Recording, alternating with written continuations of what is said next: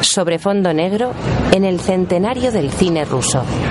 Con la colaboración del Ministerio Ruso de Cultura, Canal 1, Film Direction y Iago Film Production. En un set de rodaje, He revisado los archivos fotográficos del estudio. Sin duda es ella. La esposa de un enemigo de la revolución. ¡Alguien de vestuario! ¡De vestuario! Quiero un plano abierto. Bien. Estos. El resto no hace falta. Sí, señor. una anciana de ojos azules acaricia un colgante. ¿Dónde voy a encontrar un rostro así? ¿Dónde voy a encontrarlo? La anciana abre el colgante. Dentro hay una foto de una bella mujer morena. En un lujoso salón, varios camareros sirven champán a los asistentes al baile. Un hombre en traje gris de unos 50 años mira a la anciana de ojos azules y ella le mira a los ojos. El almirante. El colgante se sumerge en el mar. En el mar, una mina marina cae desde la superficie. La mina se desarma y la parte superior del dispositivo, que es redonda y metálica, flota hasta llegar a pocos metros de la superficie.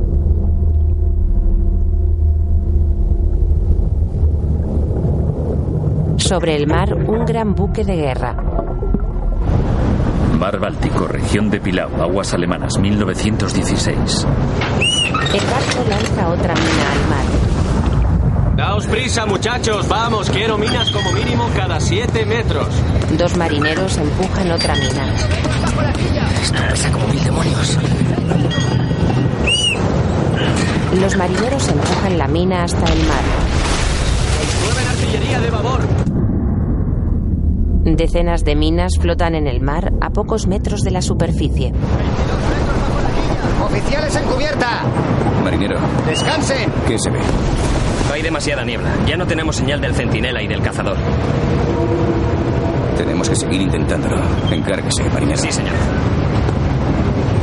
Estaré con el comandante. El oficial, que es moreno y lleva perilla y bigote, entra en la cabina del comandante. ¿Da su permiso? Sí, ¿qué? Todo en calma, Alexander Vasilievich. ¿Quiere un poco de té? Eh, sí, gracias. Alexander es rubio, atractivo y tiene unos 40 años. Eh, si no me equivoco, esta es la Virgen de Kazán. Sofía Fiodorovna me la regaló antes de casarnos. Muy bien. Pues a mí, Ana Vasilievna me regaló esto como recuerdo. Mire, ¿qué le parece? El comandante muestra el colgante de la anciana de ojos azules a Alexander. Hermosa. Sí. Hermosa.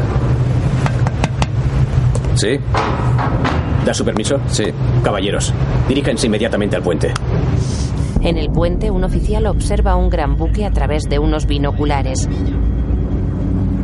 Alemanes, caballeros. Alemanes. Con sus cañones de 210 milímetros contra los nuestros de 45.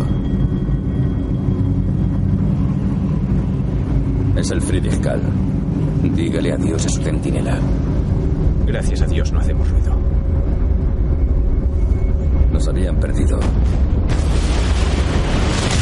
El Friedrich Karl dispara contra ellos.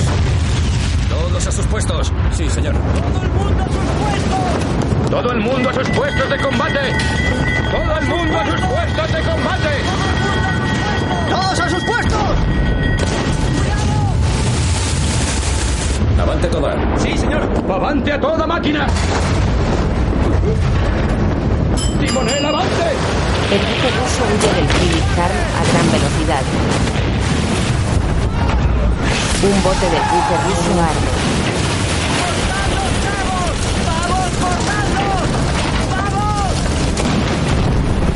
¡Cargad! ¡Preparados! ¡Fuego! ¡Cortad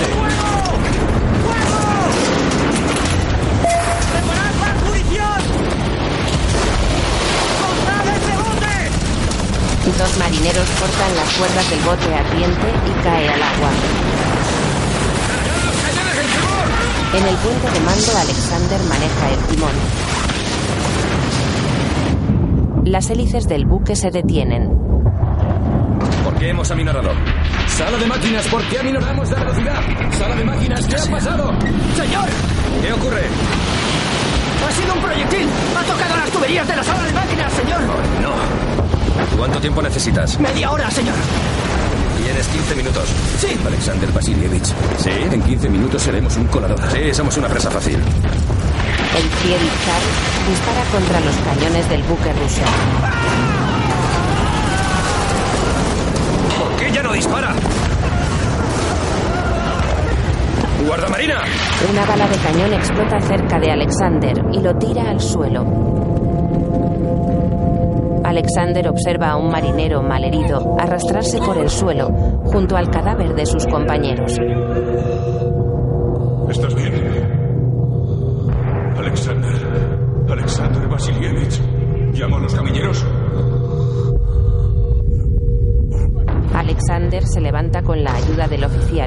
Nombre Sergei. Ve al camarote de cubierta. Sí. Alexander sube poco a poco por una escalera metálica. Delante de los cañones delanteros, Alexander toca el cuerpo sin vida de varios marineros. Gurov, Gurov, ¿estás vivo? ¿Estás vivo? ¡Dame munición! Grog intenta incorporarse. El Karl dispara contra soldados y oficiales rusos. Grog carga munición en un cañón, mientras Alexander apunta hacia el Karl. Alexander se toca la gorra y cierra los ojos. Lleva un anillo en el dedo anular de la mano derecha. ¡He dicho que vuelva a su puesto! Un marinero sin piernas se retuerce de dolor en el suelo. Un oficial lo mira boquiabierto. Junto al cañón, Alexander mira hacia adelante con decisión y gira la manivela del dispositivo.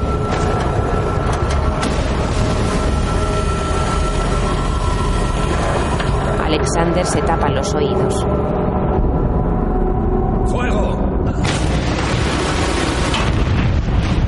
El buque ruso dispara contra el Friedrich Karl. Sí, señor.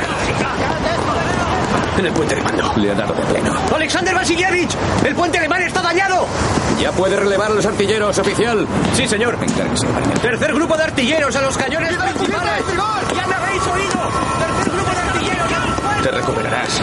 No te preocupes. Menos mal que hemos arrojado las minas. ¿Qué? Que menos mal que hemos arrojado las minas. De lo contrario, Excelencia, las tuberías están reparadas. no van a poder reparar el puente. Utilizarán el de reserva. Alexander Vasilievich, salgamos de aquí mientras sea posible. Minas, minas. Avante toda. ¡Avante a toda máquina, señor! Pon rumbo a Pilau. Ahí están nuestras minas. Oficial. Reúna a todos los oficiales en la cubierta de estribor. Sí, señor.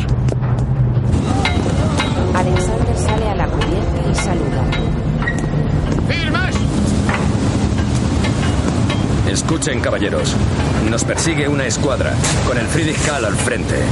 Nos han cerrado el camino de regreso a la base. No veo ninguna salida salvo atraer a los alemanes hacia nuestras minas. Ponemos rumbo a Pilau, hacia nuestras propias minas. ¿Alguna pregunta? Yo tengo una, señor. ¿No tenemos alguna alternativa? No vamos a conseguirlo. Nuestras propias minas van a ser nuestra tumba. Tranquilícese, guardamarina. Los oficiales nerviosos se miran entre ellos.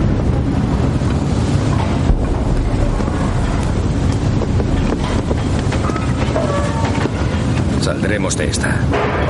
Seguro. Vamos a rezar. Caballeros, descúbranse.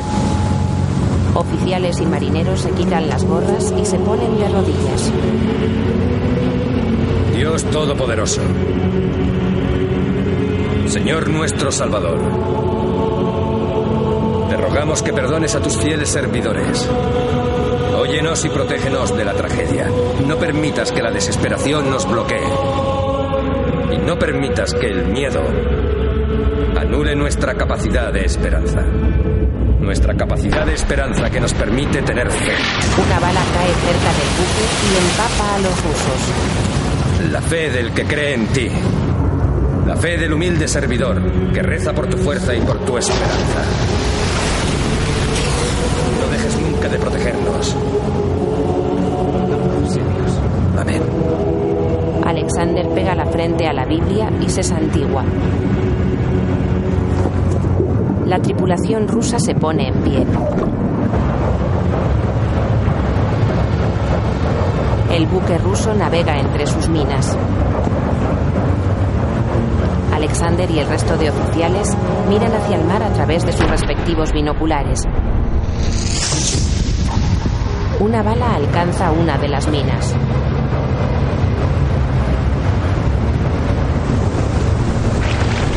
¡Mina flotando a babor! Paren. Preparados para retroceder. Las hélices del buque se detienen.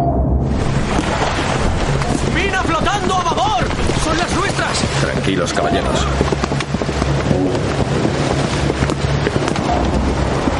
El barco navega muy cerca de la mina. Que Dios se apiade de nosotros. Los alemanes se preparan para disparar. Ahora estamos todos juntos. La mina flota muy cerca del casco del buque.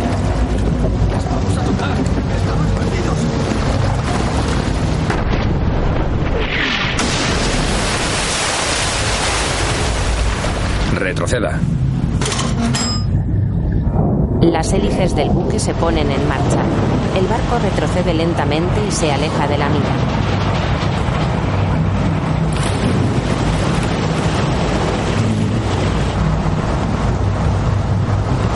Hemos evitado la mina.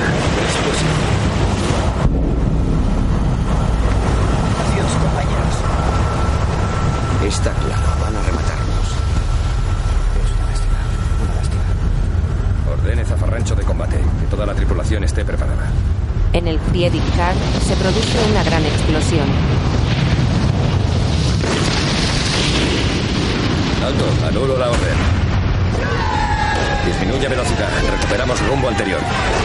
Ya hemos pasado la zona minada. Regresamos a casa. Sergei besa el colgante. El buque ruso se aleja de la zona de combate. Alexander observa el buque alemán hundirse con el rostro serio. Días después, Champán para el capitán. Sí. Podgorski, vuelve con nosotros. Has cumplido el desafío. Lo has conseguido. No, he prometido Oh, hacerlo venga, hasta el ya final del juego. dejarlo aquí. Suelta, suelta. Sois como... Podgorski. Base naval rusa de Helsingfors, Finlandia. No pienso dejarlo a la mitad. No. ¿No? Son incorregibles. No lo entendéis. ¿Y cuál va a ser el desafío ahora? Un nuevo uniforme. Un coñac por la victoria. No, eso es placentero, algo más exigente. Haced que bese a alguien. Buena idea. Yo suelo tener buenas Sí, ideas. Sí, es cierto. Doy fe de ello. Le conozco muy bien. A la primera persona que entre por esa puerta. Sí, con pasión y sentimiento. Sí, eso. Ese va a ser tu desafío. Caballeros, no le veo la gracia. El primero que va a entrar es el marinero al que he enviado a buscar champán. ¿No tenéis conciencia? Así son las cosas en tiempos de guerra. El contraalmirante Kolchak besando a un marinero raso apasionadamente. Hasta que entre, ¿por qué no seguimos? ¿Qué caballero se atreve con este desafío? Vladimir, estamos... El marinero. Están todos aquí. Es que estaba buscando. Ven, ven, querido. Alexander, me han pedido que vaya al cuartel general y no volveré esta noche. ¿Te importaría llevar a mi esposa a casa? Te lo pido como amigo por si no puedo volver aquí. Es Ana Vasilievna. Mi esposa. Caballero, se lo ruego. Te lo pido. ¿Qué ocurre aquí, caballeros? Verás, es que Alexander Vasilievich acaba de aceptar un desafío: besar a la primera persona que cruzase esa puerta. Es decir, tu Entiendo. Así que adelante, que no se pierda detalle. Alexander Vasilievich, No te lo insistas. suplicamos, deberías honrarle. Vaya. No. Adelante, Todos Alexander, confiamos adelante. No bien, tanto. Los desafíos son así. Son las reglas del juego, algo así como las normas de servicio. No me Alexander Vasilievich. Alexander Vasilievich. Vamos, vamos, Bueno, sigamos con esto. No seas tímido. Alexander Vasilievich, Vamos, desafío es un desafío. adelante. Los desafíos No son más grandes que las. Alexander mira a Ana. Ella es alta, castaña, tiene los ojos azules y una extraordinaria belleza. Alexander se acerca a Ana y ambos se miran a los ojos.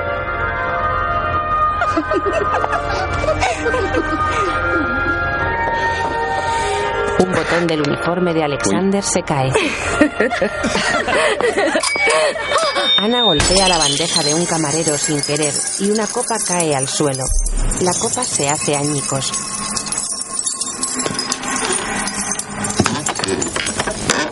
Más tarde, Alexander entra en una habitación.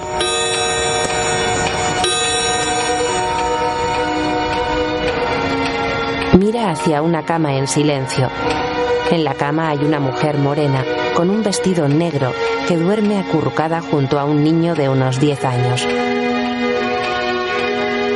Alexander aparta la mirada de ellas y mira al vacío pensativo. Luego vuelve a mirar a la mujer fijamente. De día en una playa, un grupo de niños juegan en el agua. Aún está caliente. Alexander sale de una caseta de playa vestido de gala. Varias personas con elegantes ropajes pasean por la playa.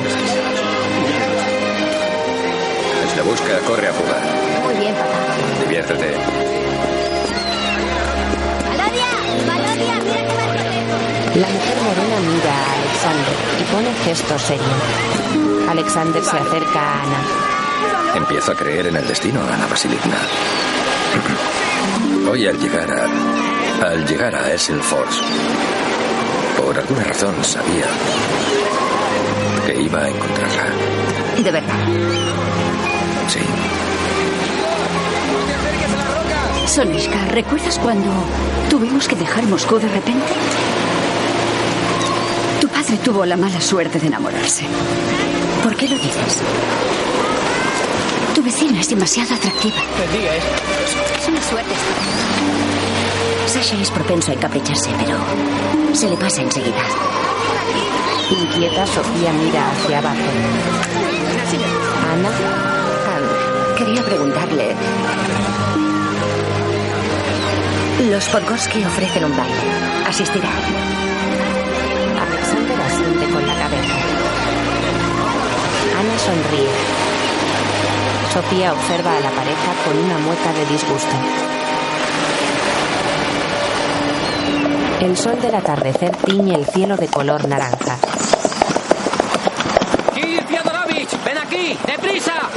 Un carro de caballos se acerca a una gran mansión. En la entrada de la mansión, Atención, damas y caballeros, muestren su mejor sonrisa. Sonrían. el fotógrafo hace una foto a los oficiales y sus mujeres. En la sala de baile, ¿Por qué demonios tienes que enredar todas estas bolas de hilo? ¿Sabes cómo escogían los zares a sus novias? No, pero cuéntamelo. Las novias debían desenredar una madeja. El zar miraba por la cerradura. Si una muchacha se ponía nerviosa o perdía los estribos, se acabó. Adiós, querida. Resulta que la esposa del zar debe tener la paciencia y autocontrol de un ángel. Y así me preparó mi abuela Muchas gracias. para ser una novia. Tu historia resulta muy interesante, muy interesante. ¿Y por qué te llamaba tu abuela cosaca de Selkova? Porque yo soy de Shelkova. Nuestros cosacos se casaban con mujeres turcas. Yo también tengo sangre turca. Sí. Entonces, brindemos por los turcos. Con mucho gusto. Ana y Alexander brindan. Mamá, papá es almirante. Contraalmirante. Hubiera sido mejor que se quedara como capitán. Me gusta más como capitán. Es que contraalmirante es difícil de decir. Será mejor que duermas un poco. Duérmete, mi vida. Sofía besa a su hijo en la frente.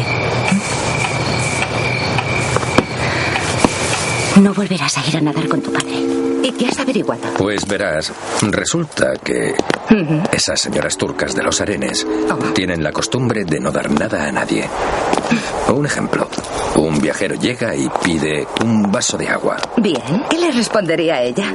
Cuando llegue Iván, Iván te lo dará, viajero. Mentira. No lo es. Difamación y calumnia. Yo en su caso nunca te rechazaría. Ana Vasilievna, yo te daría mucho trabajo. Tengo debilidad por el agua. te entiendo perfectamente. Por lo general, yo diría que el agua y la guerra son los únicos y verdaderos amores de tu vida. Y yo diría que sabes muy bien que eso no es cierto. Unos oficiales marchan junto a Alexander y Ana. En fin. Ya se ha hecho un poco tarde. Agradable paseo. Pero es hora de irse. ¿Quién sabe, Ana Vasilievna, si volveremos a pasar un rato tan agradable? Te lo agradezco mucho. Querido Alexander Vasilievich. Ahora vete. Alexander se aleja de Ana. Se para, da media vuelta y enciende y apaga su linterna. Este es el aviso de un barco que se hunde. Buenas noches. Ana sonríe ilusionada y se va. Desde su habitación, Sergei observa a Ana y Alexander con el rostro serio. Casa de Alexander, Sofía mira por la ventana preocupada. Alexander llega a casa, enciende la luz y deja su sable sobre una silla.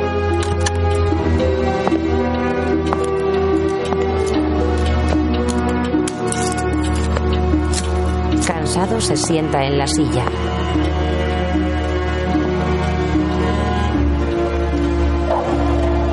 Sofía se acerca a su marido.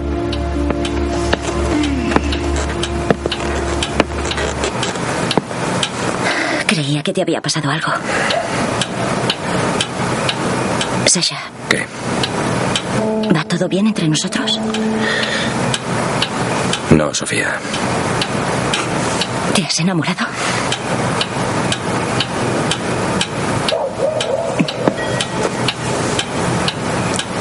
Dime si esta historia va en serio. ¿Estás seguro de que va en serio? ¿Lo sabes?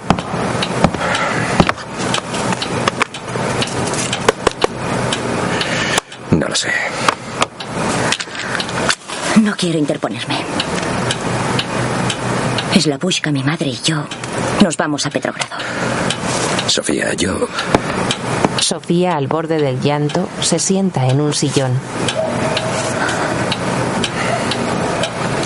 No tienes por qué irte. Todo irá bien, te lo prometo.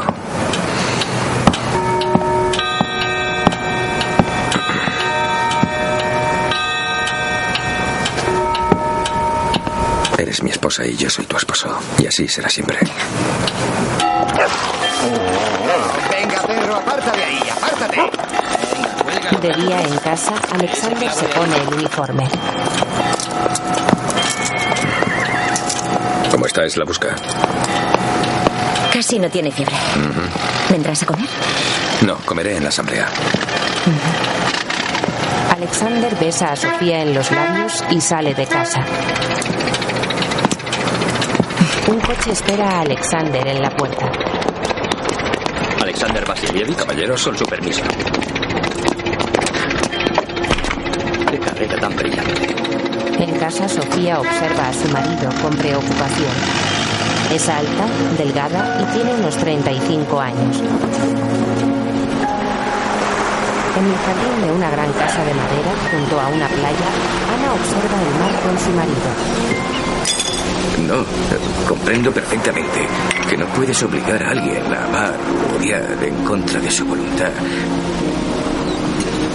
Pero juramos nuestros votos ante Dios. ¿Y qué? Que lo juraste ante Dios. Amarme y seguir siéndome fiel. ¿Seguir siéndote fiel? ¿Te refieres a no irme a la cama con nadie más? Ya sabes a qué me refiero. Si te refieres a eso, no te he sido infiel. Dios mío, eres aún tan niña. Sergei se levanta de la mesa y mira hacia el mar.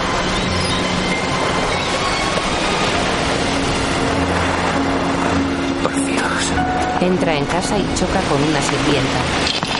¿Se puede saber qué estás haciendo aquí? Discúlpeme, señor. Sergei mira a Ana y entra en casa. Ana mira hacia el mar y sonríe. En el mar, un gran buque de guerra navega bajo la luz del sol. Dentro del buque, Nicolai, avisa al cuartel general de que la colocación de minas se ha completado sin bajas. Regresamos a la base. Sí, señor. Gracias por su atención, caballeros. Ya lo hago. Comunique las órdenes lo antes posible. Alexander Vasilievich, envíelo a comandancia de marina. ¿Qué es eso? Solicito mi traslado a otro buque. Sergei entrega un documento a Alexander.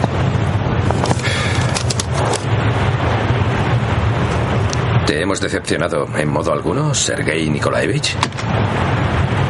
Contraalmirante, señor. Sí.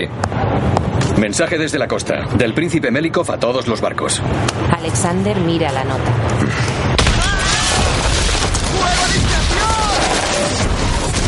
Varios soldados se refugian de las balas y explosiones en unas trincheras.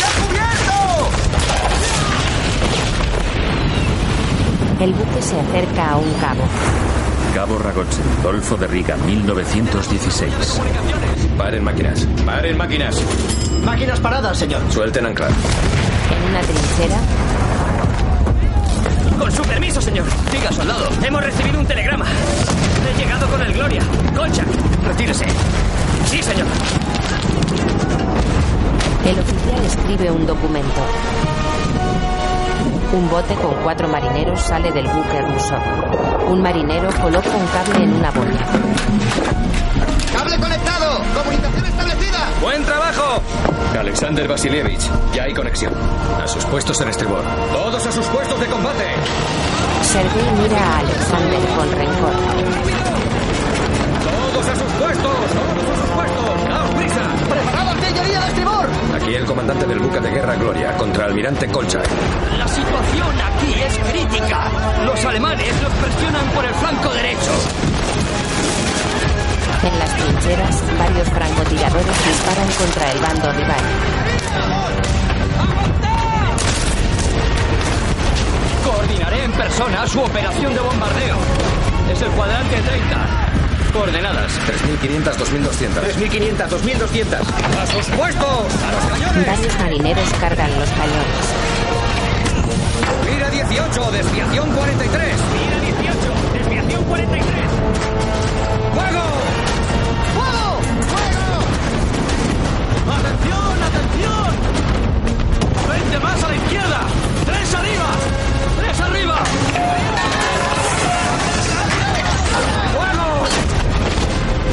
¡Los alemanes están girando sus cañones! ¡Los alemanes están girando sus cañones! En las trincheras, los cañones alemanes disparan hacia su derecha. En la trinchera, ¡Hola! ¡Hola! en el buque, ¿Hola? No le oigo.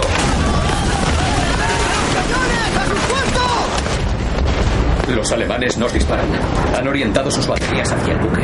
¿Y qué? Ahora somos un blanco fácil. Tendríamos que alejarnos. Si nos alejamos, ¿cómo voy a ajustar la puntería? Nos quedamos aquí, compruebe las comunicaciones. Sí, señor.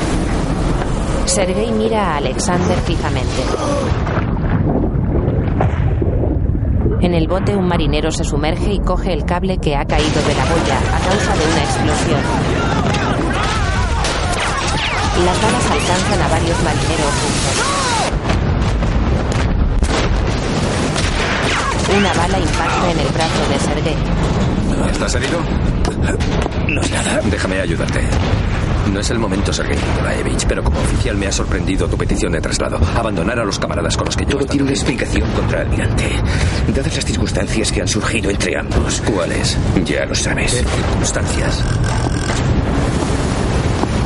La única circunstancia ahora es la guerra, combatir al enemigo y cumplir con su deber hacia su patria. Sí. ¡Adelante! Contra el almirante Kolchak, diga las nuevas coordenadas.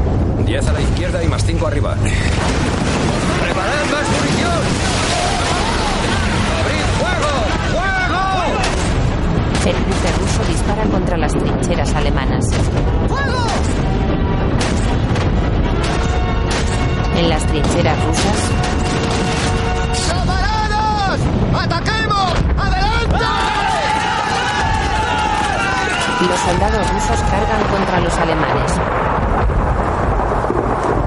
Días después, Alexander se resguarda de la lluvia debajo de un árbol. Hace un día soleado y a pocos metros de Alexander el suelo permanece totalmente seco. Un carruaje se acerca a él. Pare. Ana abre un paraguas y baja del carruaje. Mira. Una carta en código Morse. La hice con un manual que encontré. Alexander coge la carta. Te lo agradezco. Pero hoy será la última vez que nos veremos. ¿Qué? No debemos volver a vernos. La sonrisa de Ana se desvanece.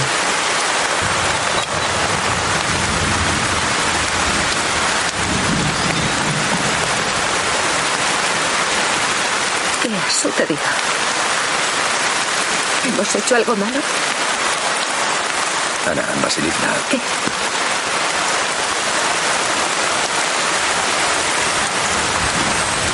Ni siquiera hemos bailado. ¿Por qué? Alexander Vasilievich. Pues porque te amo. Adiós. Alexander se aleja de Ana. Alexander Vasilievich. Devuélveme la carta. Alexander mira la carta, se acerca a Ana y se la entrega.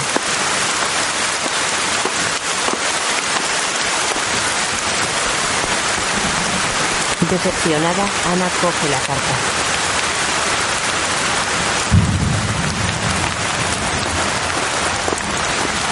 Alexander se aleja de Ana bajo la intensa lluvia a plena luz del sol. En casa de Sergei, Mi querida Anushka, me alegro de verte. mojada, Ana se mete en la cama. Estás empapada. Sergei acerca su rostro a la mejilla de Ana, pero ella se aparta. Sergei le besa el hombro. Ten cuidado, caerás enferma. Estoy muy cansada. Claro.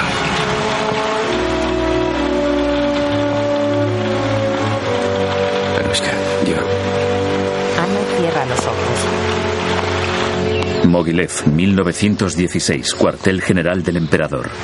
De día en los jardines del cuartel general, El emperador le verá aquí, Majestad. Buenos días, Majestad. Saludos, Alexander Vasilievich.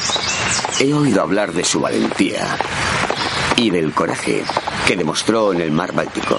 Actué según era mi deber, Majestad.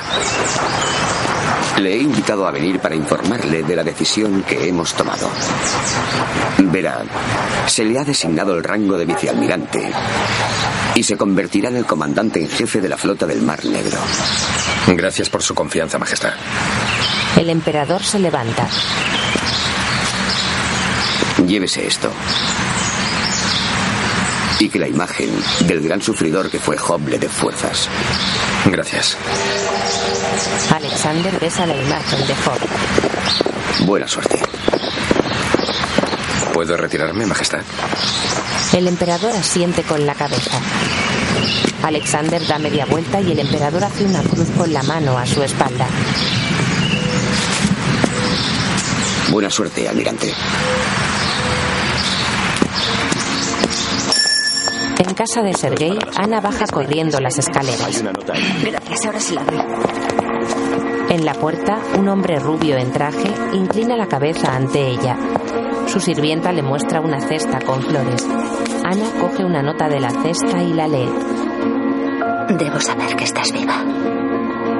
Ana sonríe.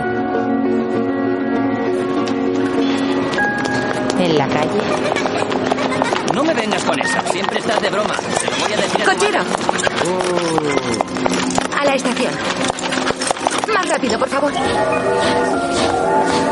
Saludos. Ana, con un bonito vestido rojo y un sombrero a juego, llega a una mansión blanca. Ya hemos llegado. Saludos. ¿Cómo pudimos olvidar comprarle a Alexander Vasilievich protección solar? Esto parece un lugar turístico. Oh, Sebastopol no es el Báltico, ya lo sabes. Sofía sale de la mansión y cruza la mirada con Ana. ¿Cuándo vas a ir allí, Sofía Fiodorovna? Sofía se gira, mira a Ana con tristeza y sigue caminando en sentido contrario.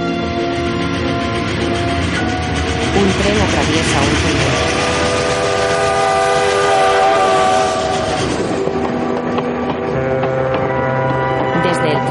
Alexander observa varios buques varados en el puerto.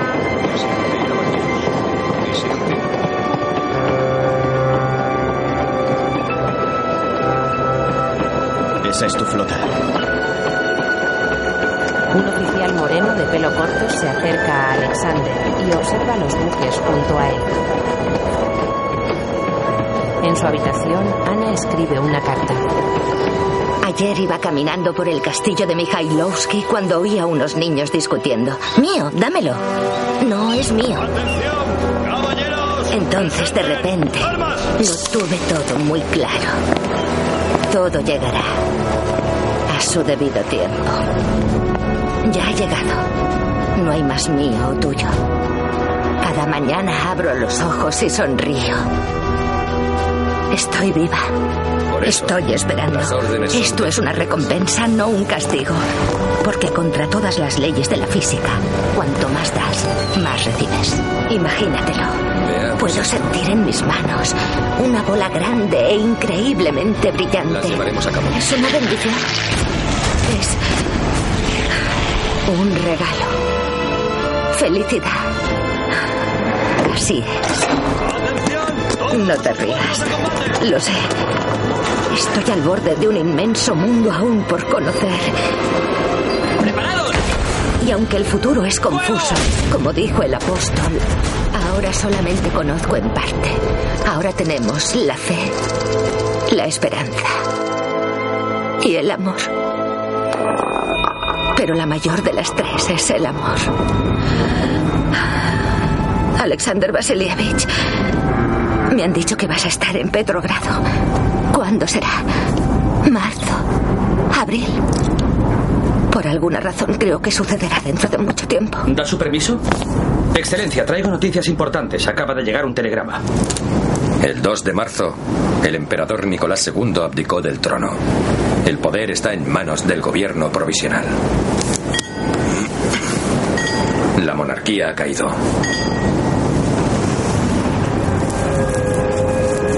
Un gobierno provisional. ¿Qué significa eso? ¿Qué opinas? No creo que sea una buena noticia para Rusia. El oficial moreno echa un trago. Opino lo mismo. Ana Vasilievna, por desgracia, la revolución ha eclipsado nuestro futuro. Kronstadt, 1917. Se acerca la oscuridad. Varios soldados se acercan a un barranco apuntando a Sergei y su tripulación con sus rifles. ¿A dónde nos lleváis? No te importa. Caballeros, somos solo una manada de animales. Deberíamos hacer algo. Pero, ¿a dónde nos lleváis? ¡Callaos! ¡Vamos! El barranco está repleto de cuerpos de otros oficiales.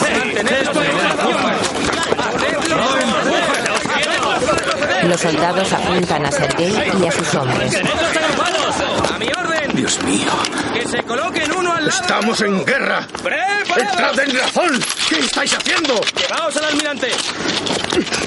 ¡No me ¡A mi orden! ¡Caballeros! ¡Sálvese quien pueda! ¡Es una orden! traidor!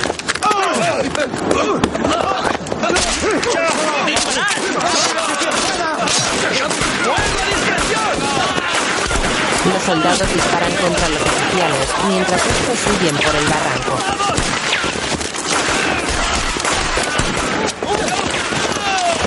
Los soldados disparan contra un oficial y este cae al suelo. Sergei ayuda al oficial a levantarse. ¡Mierda! Una bala alcanza al oficial. ¡Colia! Sergei mira el cuerpo de su amigo.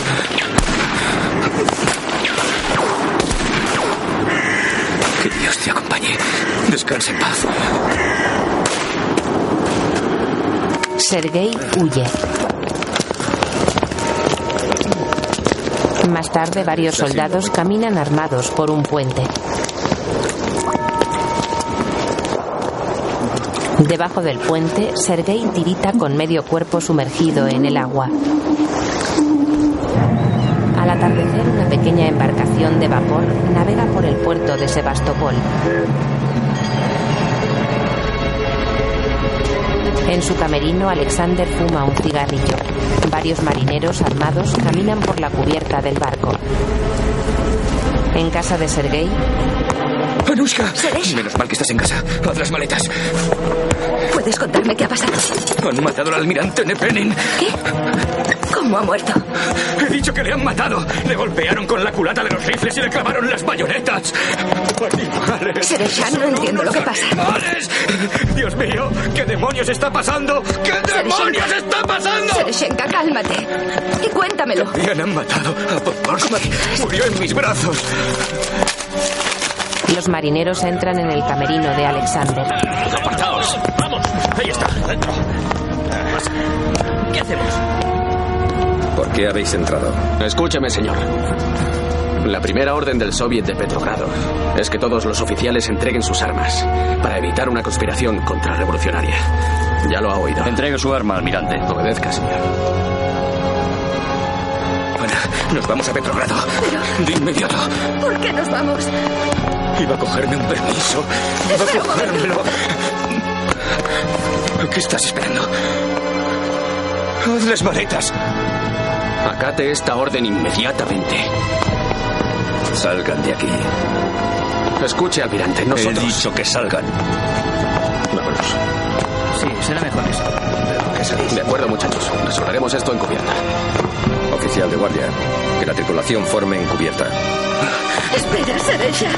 ¿Cómo voy?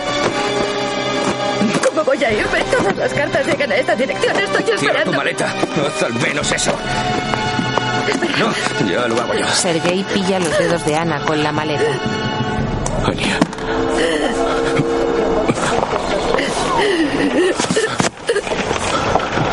Aniska, por favor, querida. Te lo ruego. Ania, el barco zarpa dentro de media hora.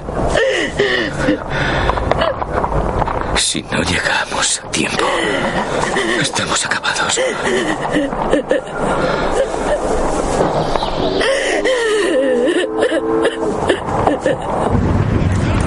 En su camerino, Alexander coge su sable y mira hacia la puerta. En la cubierta, ¡Es un acto de insubordinación! ¡Entregad las almas vosotros! ¡Silencio! oficiales y marineros miran a Alexander. Forme a la tripulación. ¡Ya lo han oído! ¡A formar! ¿Por qué os vais? ¿A quién obedecéis? ¡Tenéis miedo! ¡Oiga esa información! ¡Ya lo ha oído! ¡En formación! Oficiales, saluden. A un oficial se le cae el arma. Recoja eso, oficial. Perdón. El oficial recoge el arma. Descansen. Para evitar el derramamiento de sangre, ordeno a los oficiales que depongan sus armas ahora. Los oficiales dejan las armas en el suelo.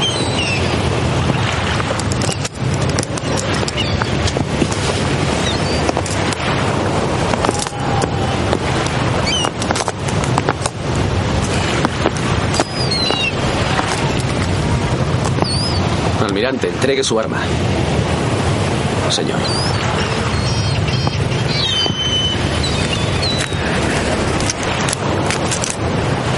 Campbell coge su sable, mira a la tripulación y se acerca a la borda.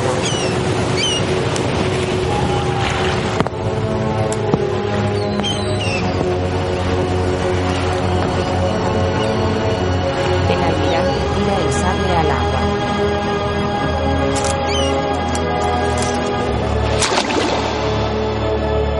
El sable se hunde en el mar.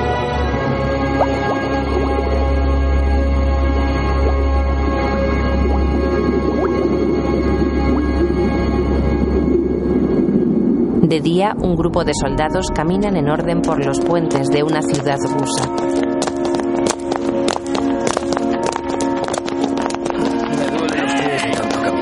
Petrogrado, San Petersburgo. Ana camina por las calles de Petrogrado.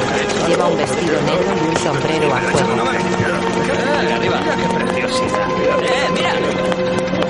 ¡Venga con nosotros, señorita! ¡Venga! Ana abre una verja y entra en una casa. Hoy no has estado en casa. He traído el correo. Y hay una carta para ti. Sí. Desde Dámela. Sebastopol. Es extraño que el correo siga llegando. Ana abre la carta con ilusión. Hoy estoy cansado. Dentro de tres días estaré en Petrogrado. Solo sueño con verte, Sebastopol. tenerte frente a mí y escuchar tu voz. Kerensky quiere que me reúna con él. Petrogrado es muy peligroso. El pueblo se ha sublevado. Mataron al almirante Nepenin con bayonetas. ¿Puedo ir contigo a la estación? Sofía, Rostislav está esperándote. Alexander entra en la habitación de su hijo y se sienta en la cama. Rostislav se incorpora y abraza a su padre. Alexander besa a su hijo en la cabeza. ¿Volverás? claro que sí. ¿Qué cosas tienes? Alexander abraza a Rostislav con fuerza. Petrogrado, San Petersburgo.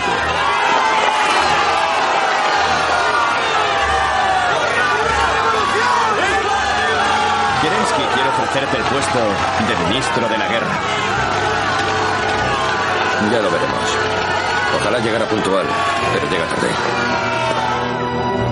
En su cuarto de baño, Ana, relajada, se baña.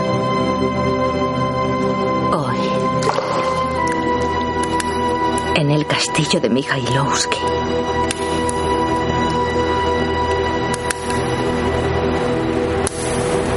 hoy, Veo que tenemos diferentes puntos de vista sobre la guerra, sí. Usted, al consentir la anarquía, ha destrozado al ejército y a la marina de guerra. No debería rusa. olvidarse de usted, almirante. A menos que tenga autoridad suficiente para imponer un orden estricto. Sus propuestas me resultan inaceptables. Nosotros no aceptamos los anteriores procedimientos del ejército. Fui el primero en jurar lealtad y seré el primero en abandonar la Marina. Ya puedo anunciarle que haré un comunicado público de que la situación actual es ruinosa para Rusia. Resignado, Kerensky da la espalda a Alexander. Y yo le anuncio que acepto su renuncia. Me honra. Maldita pancarta. Debería ser arrestado por sus inclinaciones contrarrevolucionarias. Pero debido a sus méritos y su carrera, le ofrezco ir a América. Le doy la oportunidad de continuar la guerra contra Alemania. ¿Me destierra de Rusia? Los americanos necesitan un experto capaz de dirigir un desembarco y tomar Constantinopla. Mi familia sigue en Sebastopol. ¿Mm? Ya me encargaré de ellos. Les pediré a los aliados que se los lleven a América también. Gracias. En el castillo de Mikhailovsky, Ana, con el vestido rojo, espera en las escaleras de entrada. Alexander sale del castillo, se acerca a ella, le coge las manos y las besa. Querida. Adorado cariño mío, Ana Vasilievna. Eres mi felicidad. Alexander acaricia el rostro de Ana. ¿Cómo voy a vivir sin ti?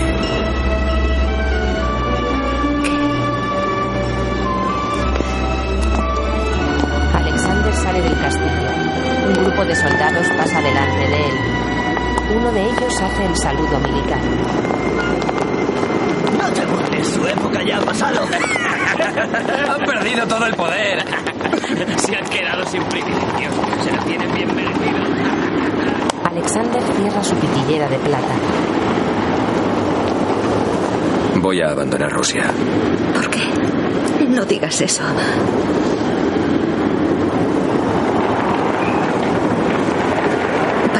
Muy cansado. Yo Te quiero.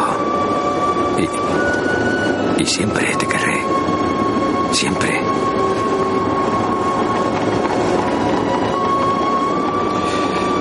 Perdóname.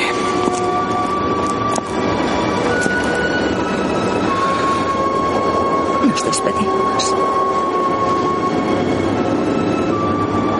Alexander Vasilievich.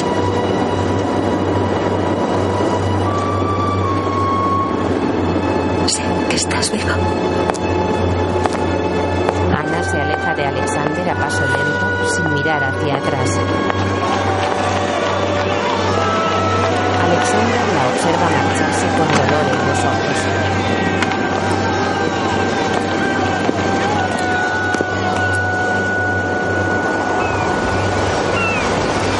Cielo despejado, una gaviota sobrevuela el mar. Un revolucionario ata una cuerda a una piedra. Sebastopol. ¿Está usted preparado? Sí. Al menos podemos rezar. Pues rece si quiere. El marinero malherido se santigua. ¡Eh! ¡Trae la cuerda! Voy. Un soldado coge una cuerda de un carro. Sobre el carro las gorras de varios ex tripulantes del buque de Alexander. Una gaviota se posa en la superficie del agua y mete la cabeza. En el fondo marino, los cuerpos sumergidos de la antigua tripulación del buque de Alexander. De noche, Sofía y Rostislav salen a escondidas de la mansión de Alexander, acompañados de un hombre armado. Mamá. Huyamos, él nos entretiene.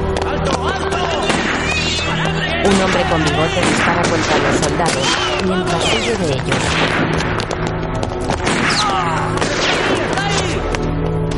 Prisa, no podemos esperarle aquí. ¡Está ahí! ¡Disparadle! Los soldados abaten al hombre con bigote. Un soldado se acerca a la puerta de la mansión. Señora Kolchak, abra la puerta. Abra la puerta, inspección de documentación. Echadla abajo. Los soldados golpean las ventanas y la puerta de la mansión. A la orilla del mar dos hombres empujan un bote. Asustados, Sofía y su hijo están dentro de la embarcación. Es la hora. El barco británico zarpa dentro de una hora.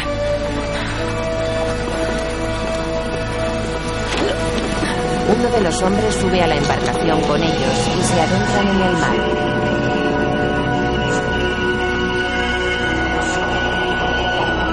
Un año más tarde. De noche, Ana observa una procesión desde un ferrocarril. Otoño de 1918. Ferrocarril Transiberiano. Creo que estoy haciendo lo mejor, ¿no te parece? Ponte en tu sitio. Espera, ya voy. A ver. ¡Ale! ¡Hop! ¡Hop! ¡Hop! ¡Un lanzamiento perfecto! Ana recuerda varios momentos vividos con Alexander en el pasado. En una fiesta de etiqueta, Podríamos brindar por nuestros deseos. Los que no se cumplen. ¿Acaso eso los hace deseos menores? en el ferrocarril los ojos de Ana se humedecen. Dejen de discutir, dejen de discutir. Y permitan el paso, por favor. No pueden impedir el paso. Disculpe, señora. Mikhail Ivanovich, Ana Vasilievna. Dios mío. qué sorpresa. Un hombre con bigote pasa por detrás de Ana y la mira con lujuria. Un año sin verla. ¿Qué la trae por aquí? A Sergei Nikolaevich. Lo han destinado al lejano oriente. Para desarmar la flota del Pacífico. Sergei Nikolaevich. Ahora está con los que mandan. Un comisario rojo. No tengo derecho a juzgarle. Es así. Los tiempos son los mismos para todos. ¿A dónde se dirige? A Omsk. A Omsk. Los soviéticos tienen el poder allí, ¿no? No exactamente. Kolchak es el que manda allí.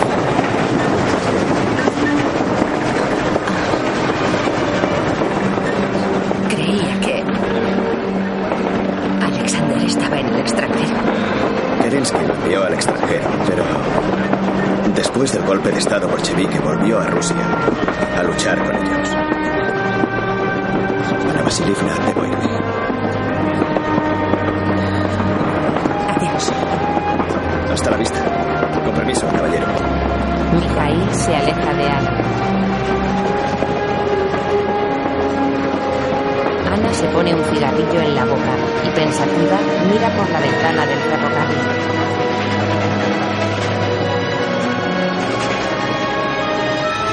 El ferrocarril circula cerca de un lago.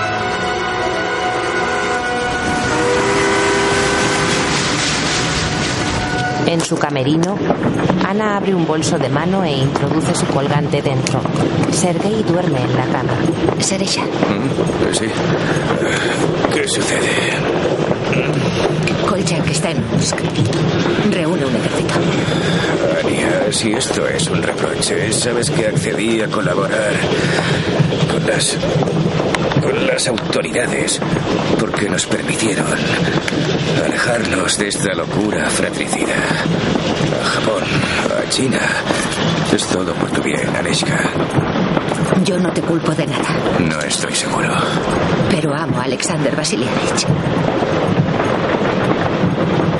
Y ahora necesito estar con él. Entiendo que esto es duro para ti. Pero la verdad es que nunca he dejado de amarle.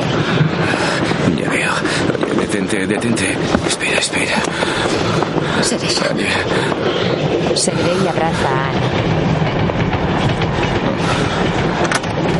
Ania. Eh, espera, deja que te ayude. Gracias. Ya está. Son tiempos de guerra, de revolución. Todo es posible. Los tiempos no tienen nada que ver con esto.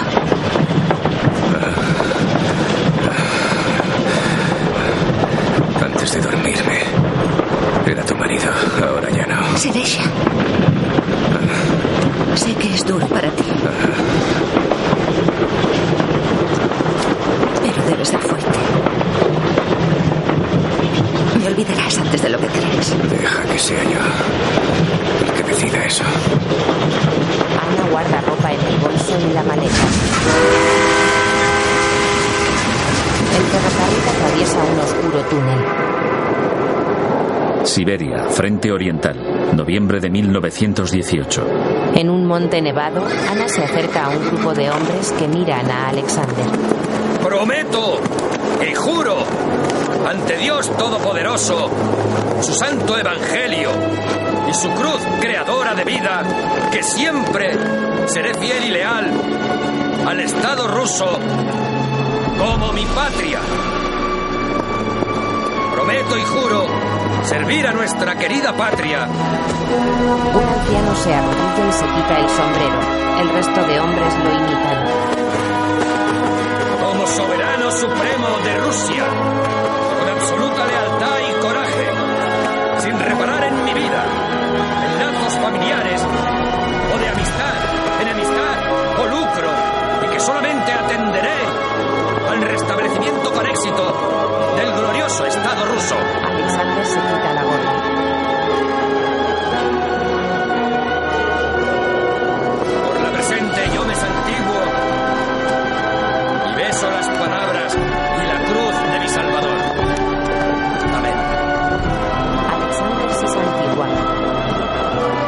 Detrás de él, un sacerdote le bendice con una cruz dorada.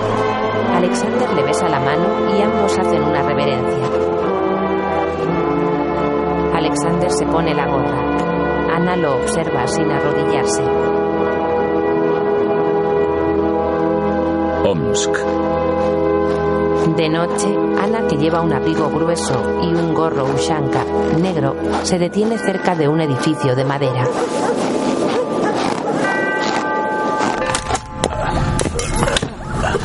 Ana entra en el edificio. Hola, señorita.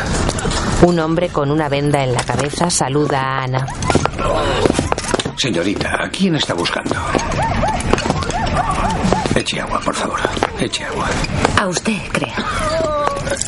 ¿En qué puedo ayudarla? El cirujano se lava las manos. Soy yo la que querría ayudarle. Más tarde, Ana se quita los pendientes y se pone un velo blanco.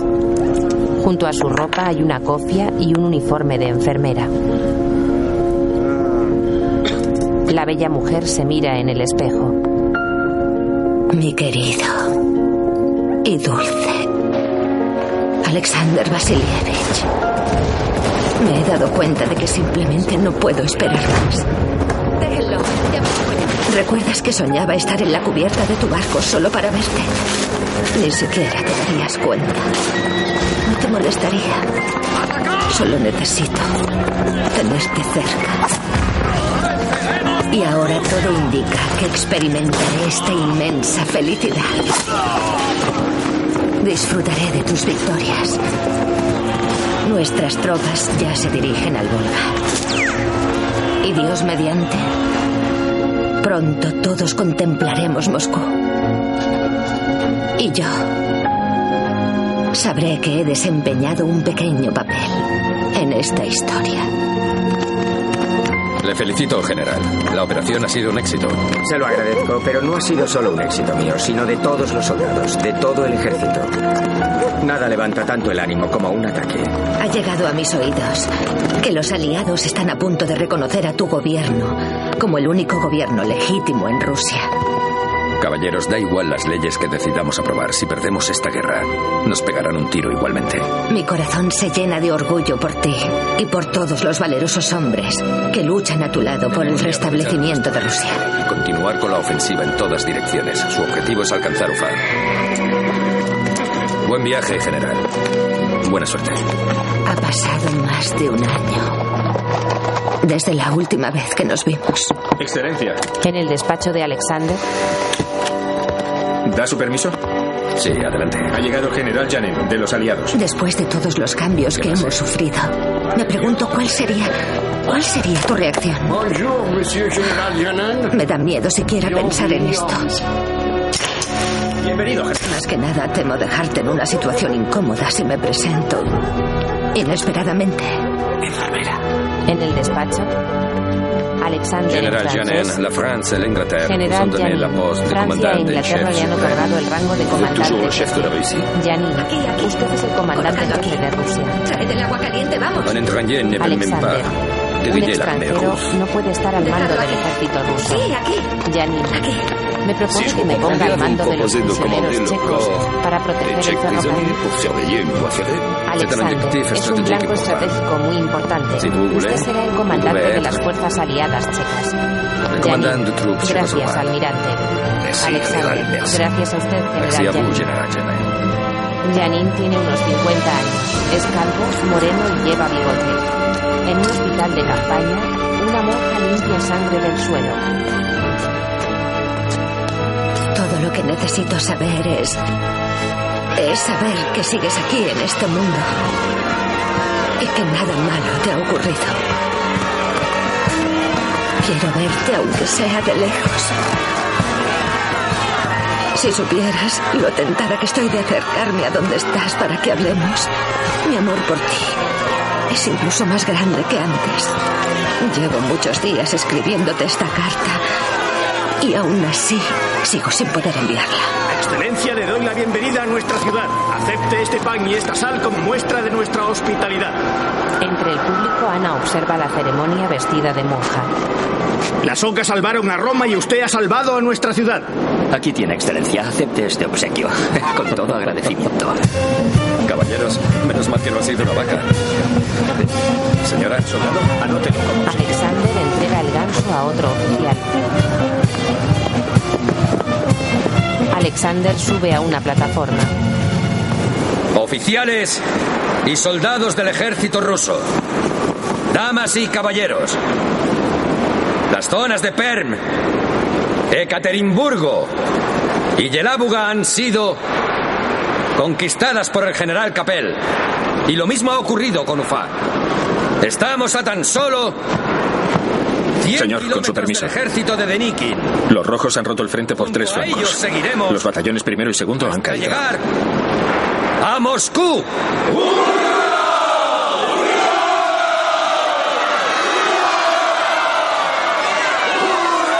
Retírese. Sí, señor. Alexander alza la mano derecha. Como dijo el apóstol Pablo, ahora solamente conozco todo en parte. Después conoceré como Dios me conoce. Ahora tenemos tres cosas. Ahora tenemos ante nosotros la fe, la esperanza y el amor. Pero la mayor de las tres es el amor. Alexander mira hacia el público. Que Dios nos ayude. De noche, en un hospital, Empiezas a recuperarte. Dios es misericordioso. Se oyen rumores de que van a evacuarnos. Ayúdeme, por favor. Hacer eso será imposible. Ana Vasilivna, deberías hablar con él, en fin, de los vagones. Tan cerca están los rojos. ¿No has oído los cañones? Sí. No hay suficientes vagones para los heridos. Kolchak no se acordará de ellos. Deberías habérselos recordado. Verá, Ya haremos con ese paciente. eso es imposible. No tenemos Además, no somos tan íntimos. ¿Quién iba a hacerme caso a mí? Pero a ti te pueden escuchar. Tú eres más distinguida. Eres una dama. Estoy segura de que te escucharían. No sabría ni cómo formular esa petición. Vamos, querida. Tú puedes hacerlo. Sé que puedes. Señoras, señoras, han llegado algunos oficiales heridos a manos de soldados sublevados. Vengan conmigo. en una gran sala, Hay bolsas de resistencia incluso en la retaguardia más lejana. En el frente es peor, por no mencionar la falta constante de munición y provisiones. Los rojos han cruzado el río Tobol. Ana, sin el hábito de. OMS no puede rendirse. Perder OMS significaría perder al ejército. Ana escucha a hurtadillas. Caballeros, solo hay una decisión posible. Luchar hasta la extenuación para salvar a OMS. OMS es innegociable. Estoy totalmente de acuerdo. Que Dios nos ayude. Envíe un telegrama al coronel. Ana se aleja de la puerta y baja por las escaleras. ¿Cómo estás? Señora, Mijail se cruza con Ana, pero la ignora y entra en la sala. Disculpen, caballeros. Vengo del frente, así que no tengo tiempo para hacer las presentaciones oportunas. Permiso para informar, señor. adelante. Traigo malas noticias, caballeros. Traición. El segundo regimiento ucraniano ha desertado y ha abandonado el frente principal. El ejército rojo se dirige a Omsk. Llegarán aquí en una semana o dos. Cabreado, Alexander rompe un lápiz por la mitad. Así están las cosas, caballeros. La decisión es suya, soberano supremo. Mijail se sienta junto a Alexander. El almirante mira al vacío, pensativo. Declaro que Irkutsk sea la nueva sede del gobierno. Iniciaremos la evacuación de Omsk. Vamos a hacer este sacrificio para salvar la integridad del ejército. Omsk, noviembre de 1919. Un grupo de gente intenta entrar por la fuerza en el ferrocarril. Dos hombres cargan con una camilla en la que hay tumbado un hombre malherido y entran en el ferrocarril. Con su permiso, señor. El despacho del primer ministro estará en el vagón B. Víctor Nikolaevich, compruebe el acomodo de los heridos. Muy bien. Aquí estará la oficina ejecutiva y el último compartimento será para las comunicaciones telegráficas. Es este. Alexander Vasilievich. ¿Puede venir? Alexander se acerca a Mijail. ¿Qué? Me parece que acabo de ver a Ana Vasilievna.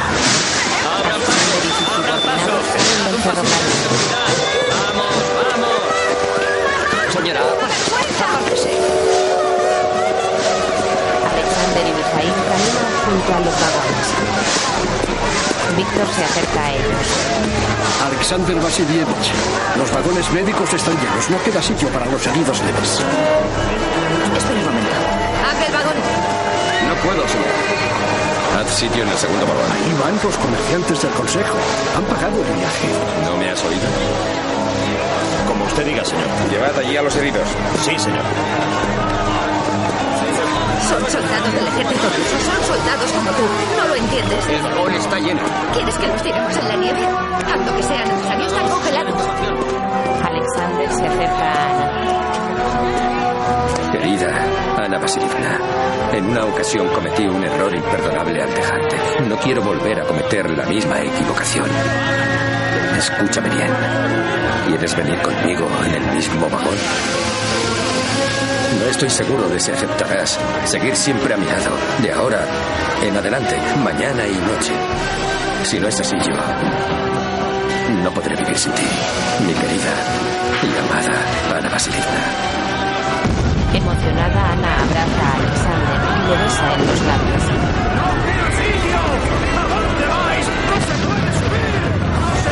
Los amantes observan con dolor el caos cerca del tren y las explosiones en la lejanía.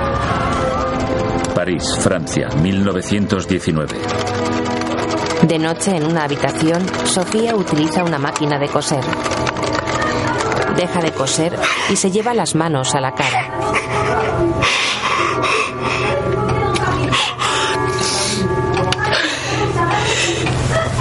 Se levanta y entra en la habitación de su hijo.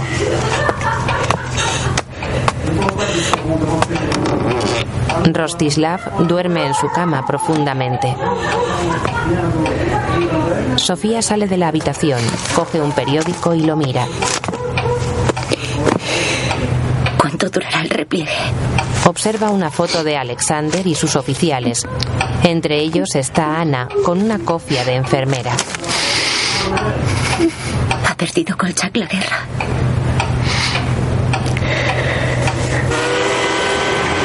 Ferrocarril transiberiano a 470 kilómetros de Irkutsk. De noche el ferrocarril atraviesa una gran esplanada cubierta de nieve. En un vagón Alexander enciende una vela. Feliz Navidad. Ana y Alexander brindan. ¿Dónde está tu anillo?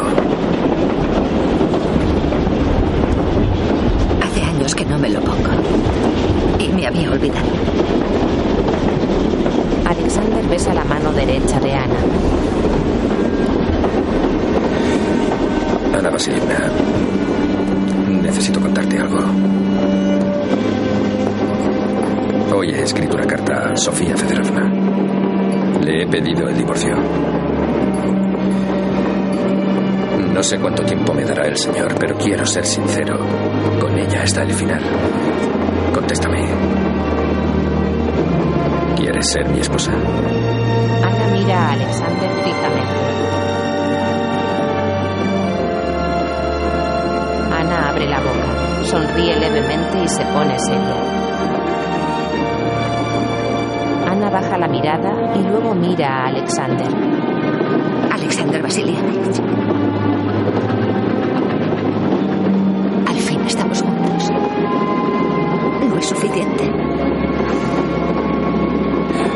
Ana Vasilievna, mi pregunta es muy clara.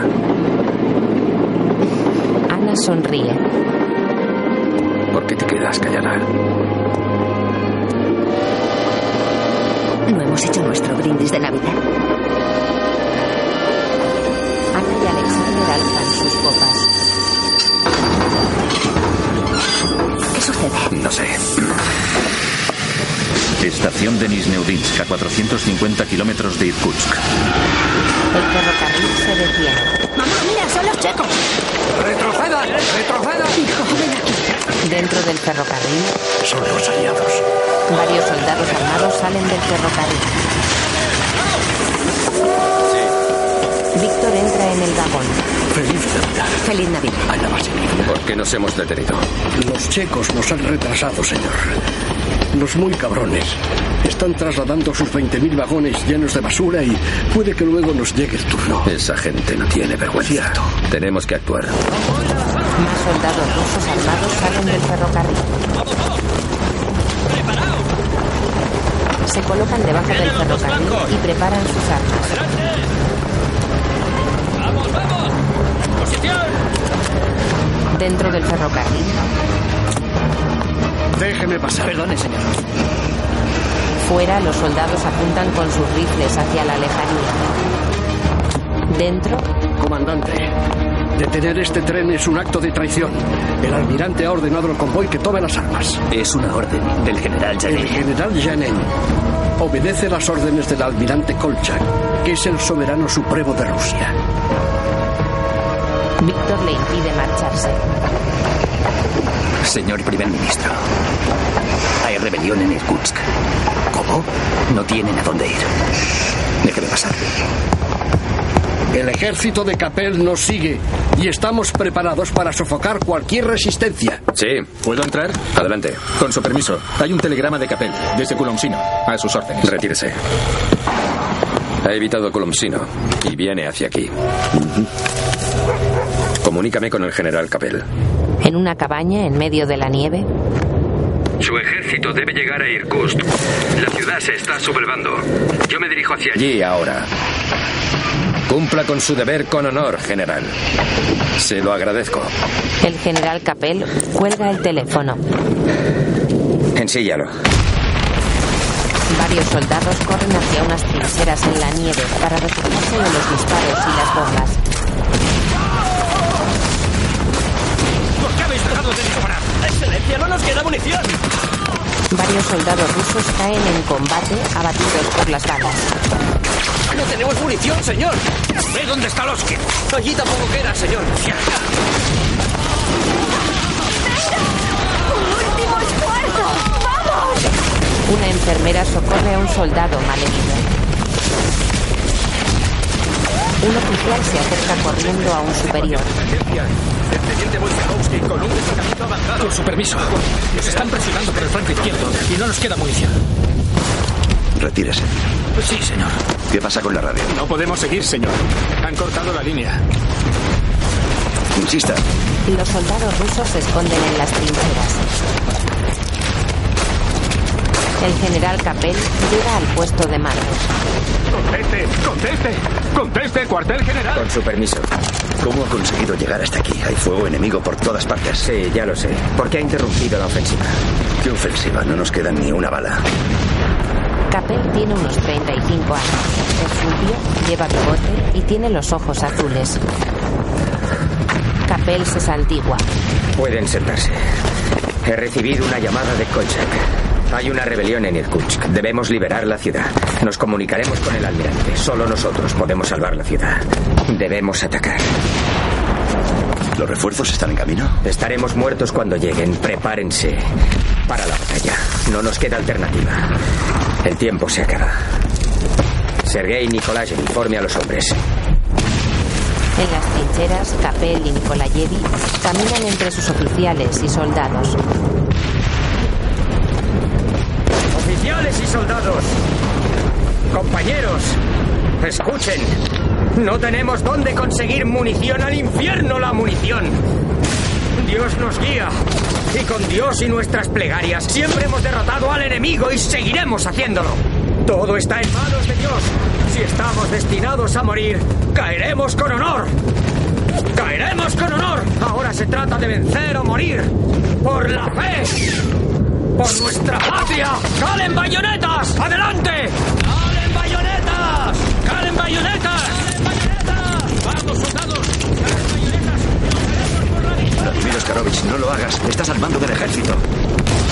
¿Dónde están los músicos? ¡Música militar! ¡He dicho que quiero música! ¡Vamos! ¡Músicos! ¡Adelante! ¡Adelante!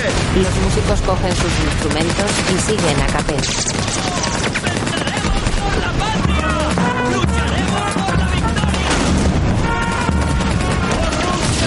Los soldados corren hacia los sublevados empuñando sus bayonetas.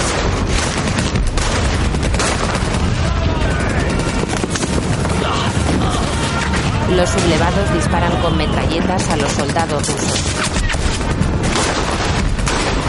Uno tras otro, los soldados caen al suelo, abatidos por las balas. ¡Vamos a morir todos! Los músicos siguen a los soldados sin dejar de tocar sus respectivos instrumentos. Varias explosiones lanzan por los aires a los soldados rusos.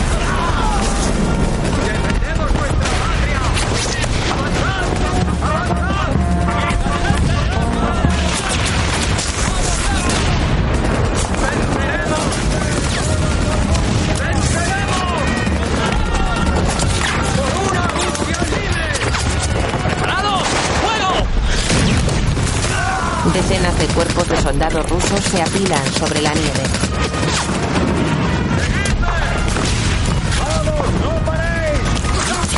Asustada, una enfermera intenta curar las heridas de un soldado.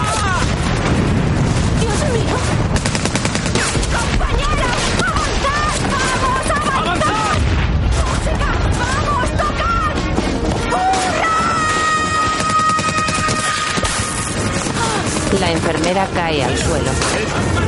¿Has matado a una mujer? ¡No! ¡Cabrones! Enfurecidos, los soldados cargan contra los sublevados.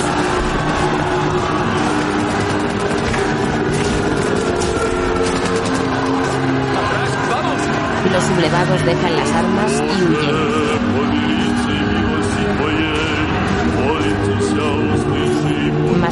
Un sacerdote camina entre los cadáveres de los soldados y los sublevados agitando un incensario.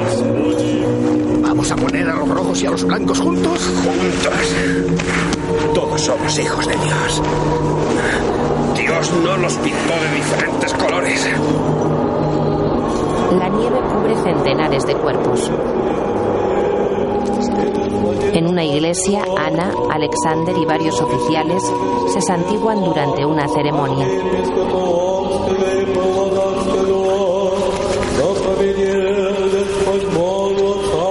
Un sacerdote alza un cáliz.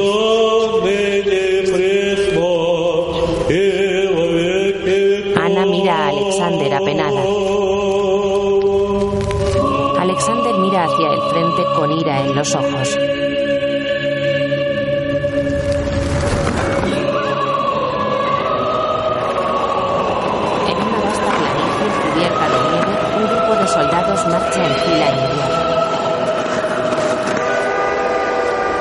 Irkutsk, cuartel general del general Janin. Oficial en francés. Buenos días, señor. Oficial, mi general. Janin. Escriba. Janin. Je vous Le saludo. Si bien pas tengo entendido que se l'insurrection ve à incapaz de sofocar el motín. La Janin, situación la es situación compleja. es compleja. Debe asegurar que mi convoy base de llegue a Irkutsk. Irkoutsk. Janin, Les Tchèques ont los checos rechazan cualquier obligación como aliados que se van a casa. Están rentrent à la maison. cansados. El ferrocarril ha sido bloqueado por el ejército de rojo. Alexander. Mi guarnición está bloqueada allí. À los rojos no se arriesgarán a tocar Si vous si va a Irkutsk con el convoy checo con la bandera aliada. Alexander, el resultado de la guerra depende de lo rápido que llegue a Irkutsk. Vous n'avez pas d'autre choix que de me faire confiance. ha de Je vous confiar donne ma parole Le doy mi palabra. Le Je garantizo vous su seguridad. sécurité.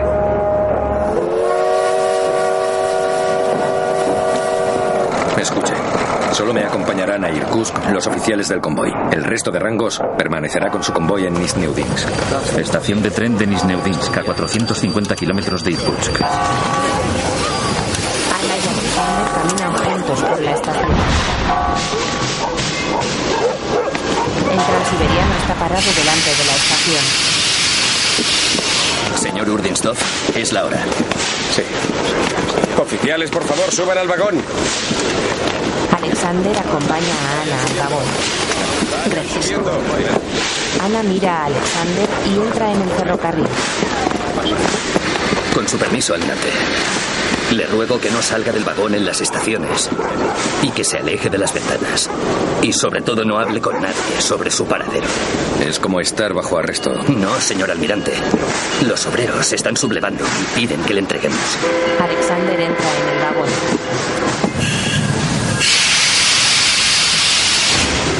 El ferrocarril emprende su marcha.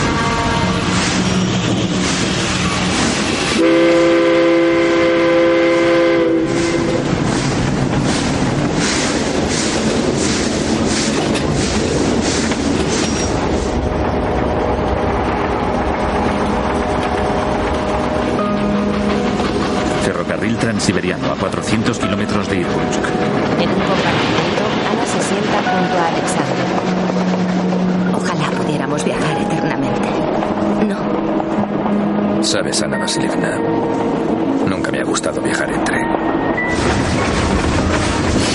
El tren llega a otra estación. Alexander mira por la ventana. Es cierto, hay rojos en las estaciones. Es como atravesar un campo de minas. Como cuando estuvisteis en las costas de Pilau.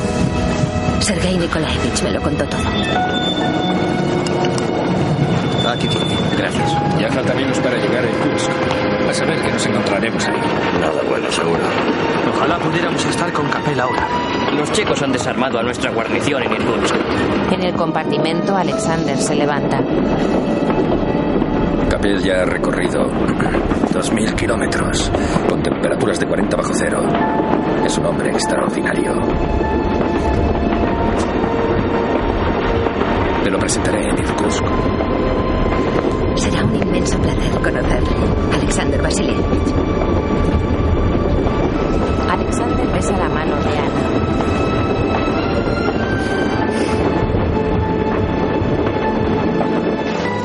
Taiga, ribera del río Kan, a 375 kilómetros de Irkutsk.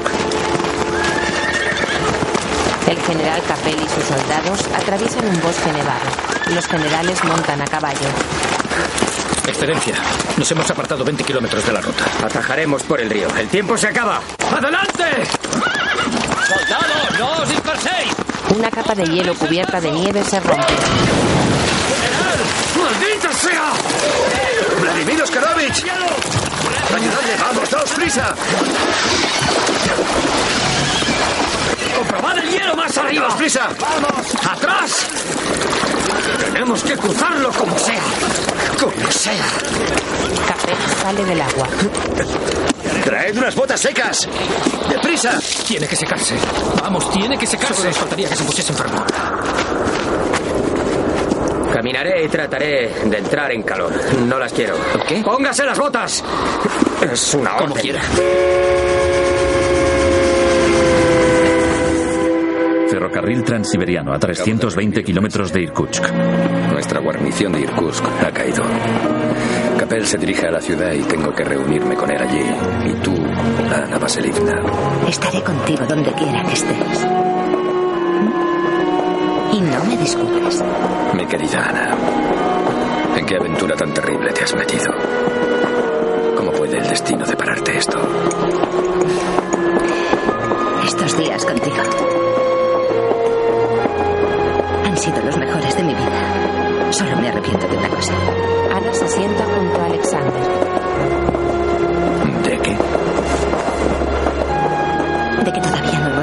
Ocasión de bailar.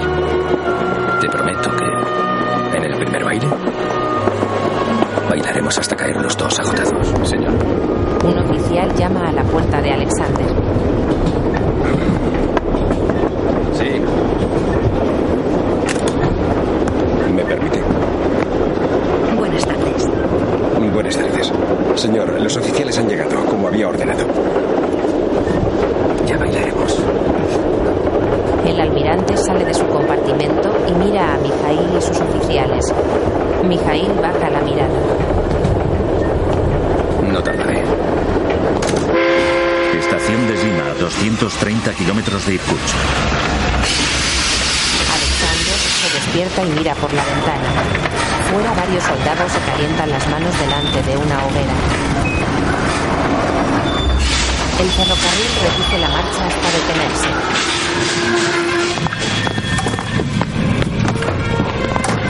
Varios oficiales bajan del ferrocarril.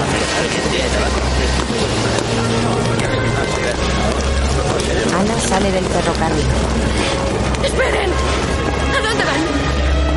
¡Esperen! ¿A dónde van, caballeros? ¿Pero qué les pasa? ¿Qué les pasa? ¿A dónde van, caballeros? ¿Tienen miedo? ¿Por qué le abandonan? ¿No se dan cuenta de que esto, de que esto es traición? Alexander sale de su compartimento y enciende un cigarrillo. Fuera, Ana camina de caída y se acerca a un oficial rubio de unos 50 años. Ana Basilita. El propio almirante ha disuelto el convoy. Sorprendida, Ana mira al general. En el ferrocarril, Mijail se acerca a Alexander. El almirante fuma el cigarrillo con tranquilidad. Si quieres, me quedo. No, no quiero. ¿Y cuáles son tus órdenes? Misha. Vive lo mejor que puedas. Vete, vete. Mijail se coloca la gorra y hace el saludo militar a Alexander.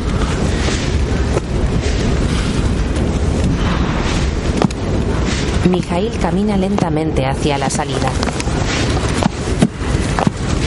Busca a Sonia y a Rotislav. Dales un abrazo. Y diles.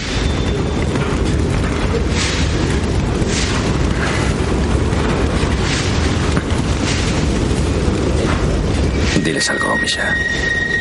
Adiós. Mijail coge su maleta, da media vuelta y sale del vagón.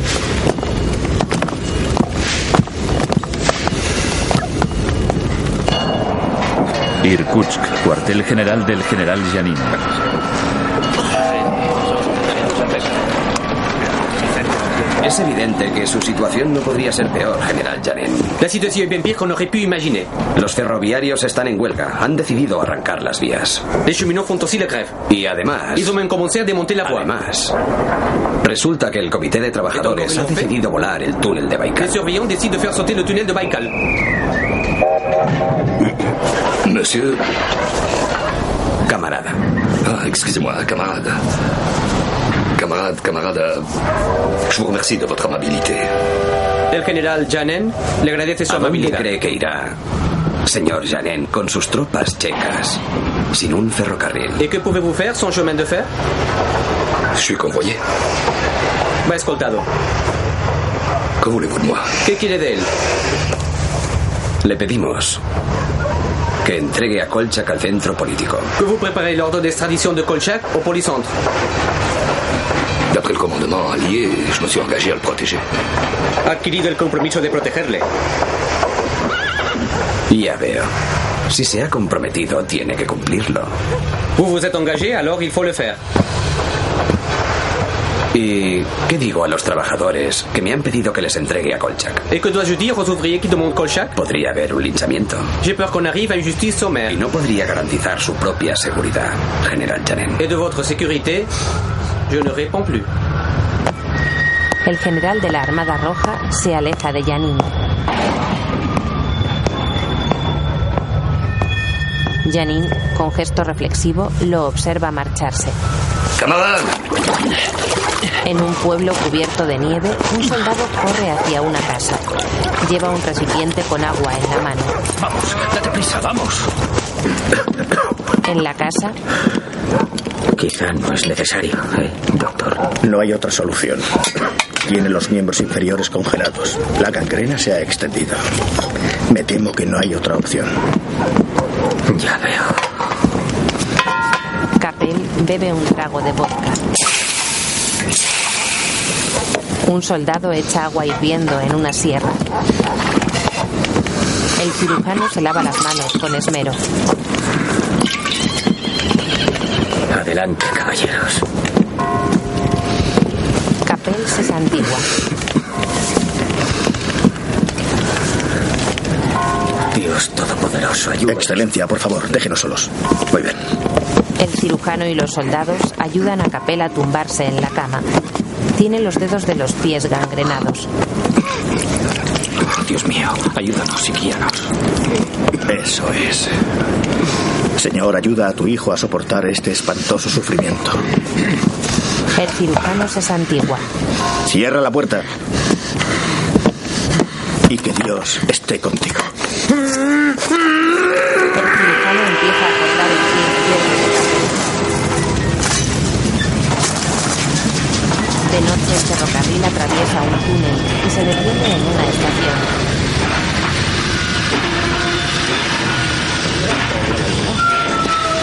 Irkutsk.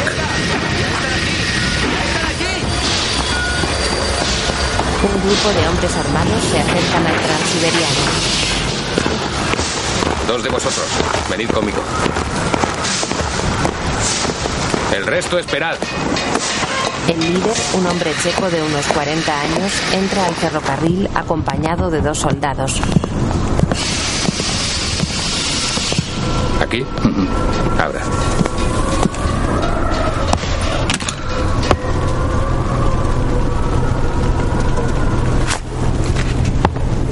Señor Kolchak. ¿Qué sucede? Recoja sus pertenencias. Buenas noches. El subordinado de Alexander mira a Ana. Vamos a entregarle a las autoridades locales. ¿Qué autoridades? Al centro político de Irkutsk. El checo saluda a Alexander. El almirante coge una taza de café y bebe un sorbo. Ya veo. Tembloroso abre la pitillera y mira a su subordinado con odio. El subordinado sale del compartimento. Señor Kolchak, recoja sus enseres. Señora Timireva. Alexander se desabrocha el botón del cuello de la camisa. Disculpe. Descuide. Ana abre el armario y mete ropa en el bolso. Alexander se sienta en la cama. Ana se sienta junto a él y le da la mano. Ana y Alexander miran al checo y este aparta la mirada. Ana y Alexander se levantan.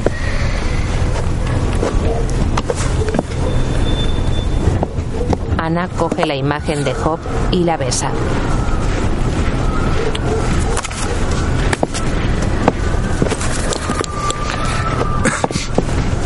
Ana ayuda a abrocharse el abrigo.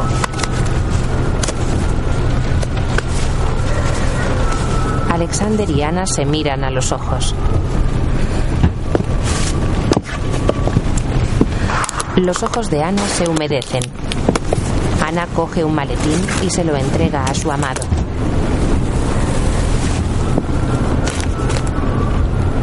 Nos vamos, almirante. Alexander sale del compartimento. Ana se sienta en la cama. En la estación, Alexander espera de pie frente a una puerta. Aguarde, almirante. ¿A qué? Ahora pase, por favor. El almirante cruza la puerta. Disculpe, señor. ¿Va usted armado? Sí. Alexander entrega su arma al checo. Tenga. Muchas gracias. Ana sale del ferrocarril. Alexander Vasilievich. No puede pasar. Quíteme las manos de encima. Señor Pipilev, la corte decide. No se El oponga. general Yanin prometió. Alexander mira a Víctor con el rostro serio. Suban y bajen el tren. Ana corre hacia la estación. Señor Kolchak, un momento. Espere aquí. Exijo que. ¿Qué ocurre? Ana, ¿qué haces aquí? Déjeme pasar. Exijo que me arresten a mí también. Apórtese. ¡Quieto! Señora Timireva. Ana, no Ana, hay yo- orden de arresto contra usted. ¿Por qué íbamos a hacerlo? Porque que soy la esposa del almirante. Te lo ruego, no lo hagas. Déjame desobedecerte solo esta vez. Alexander Vasilievich. Alexander contempla el bello rostro de Ana cubierto de lágrimas. Está en su derecho. Víctor cierra los ojos con dolor. Alexander y Ana caminan junto a los soldados checos. De noche, los hombres de Capel atraviesan un bosque nevado.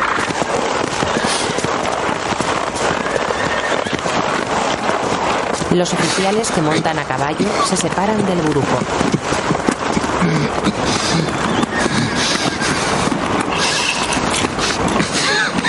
Excelencia, ¿está bien?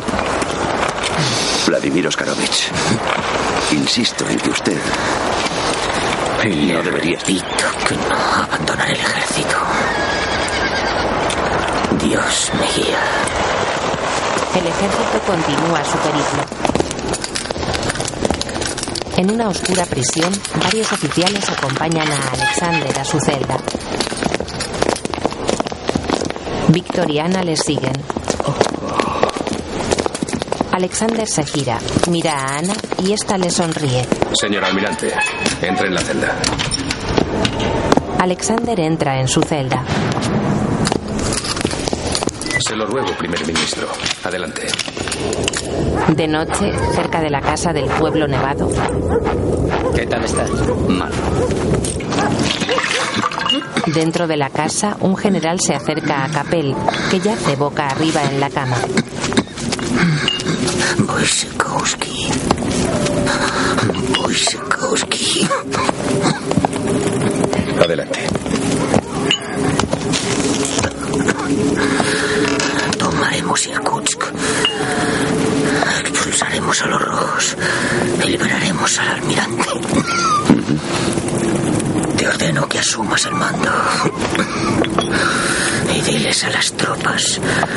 He sido leal, que he amado a mi país y a mis tropas, y que lo he demostrado muriendo entre ellos. Haz todo eso, amigo mío. Sí, señor. Wojskowski se levanta.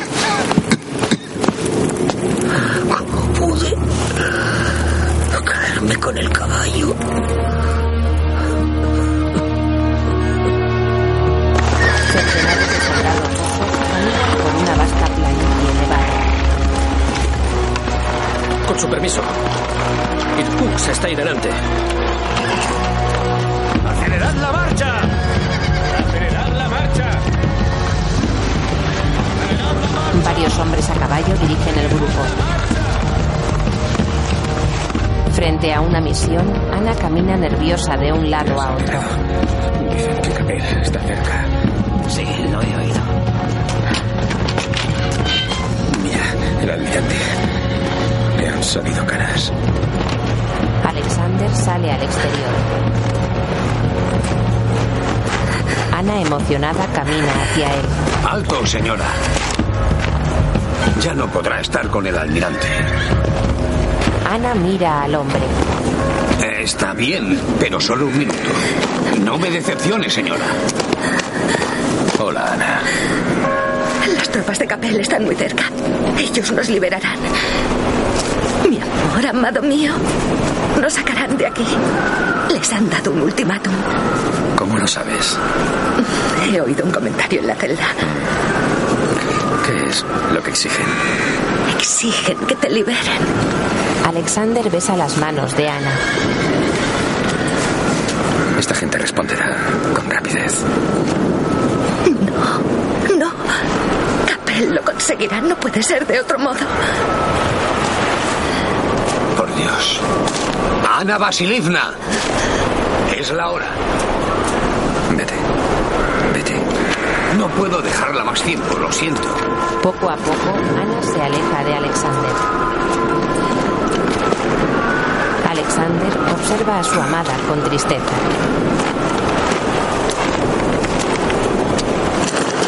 Las tropas de Capel atraviesan otro bosque helado.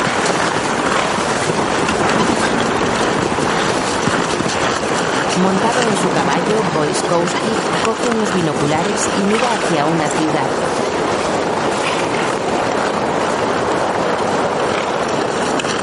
Irkutsk. Las tropas de Capel salen del bosque. Boiskowski se adelanta a caballo, pisa el suelo, da media vuelta y trota hacia sus soldados.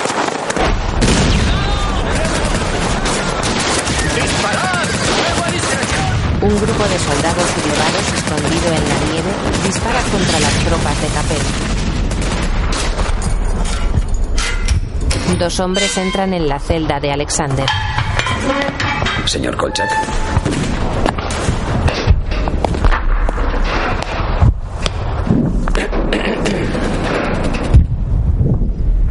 Representación del Comité Revolucionario de Irkutsk, hemos venido a anunciar una resolución sobre usted. Lo entiendo. No es necesario que continúe. Alexander abre la pitillera que está vacía y se la guarda en el bolsillo. ¿Desea usted solicitar algo? ¿O declarar algo? Deseo despedirme de mi esposa, Ana Vasilievna Timireva. Eso no es posible. ¿Algo más? Decepcionado, Alexander sale de su celda. Le acompañan tres hombres armados.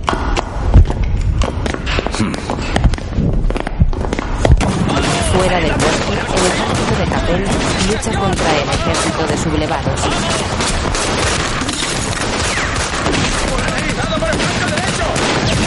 En el campo de batalla hay varias estructuras de hielo que algunos soldados utilizan para cubrirse. Fuera de la ciudad, soldados armados rodean a Alexander y Víctor. Colocaos aquí. Sí, aquí está bien.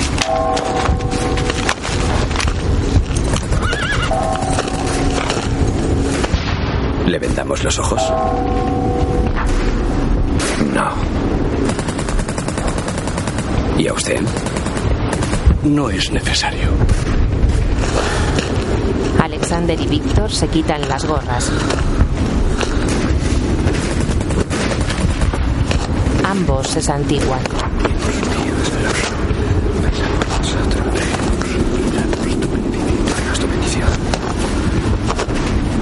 ¿Desean decir algo? Víctor mira a Alexander. Por favor, díganle a mi esposa en París que bendigo a mi hijo. ¿Cuántas esposas tiene? Bien, se lo diré. Esto se acaba. Alexander se pone la gorra de almirante. Preparados. Adiós, almirante. Adiós. Apunten. Fuego. Alexander y Víctor caen al suelo. En una oscura celda, Ana mira al techo con la mirada perdida.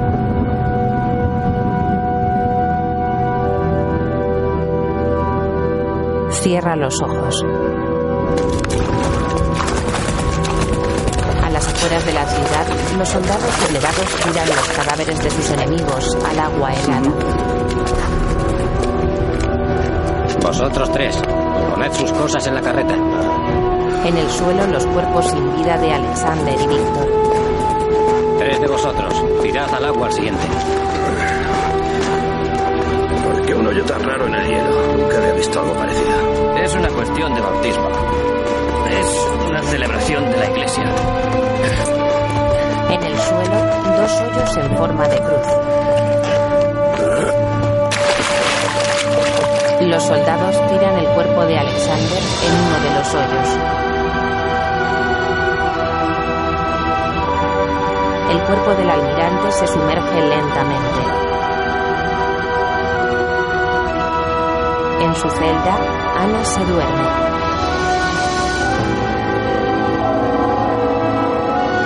Ana deja caer el colgante con su foto al suelo.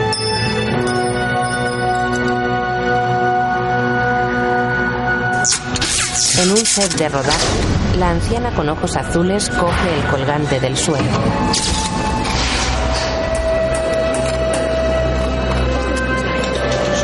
Estudios de Cine Mosfilm, 1964. La anciana observa la foto del colgante y la acaricia con los dedos.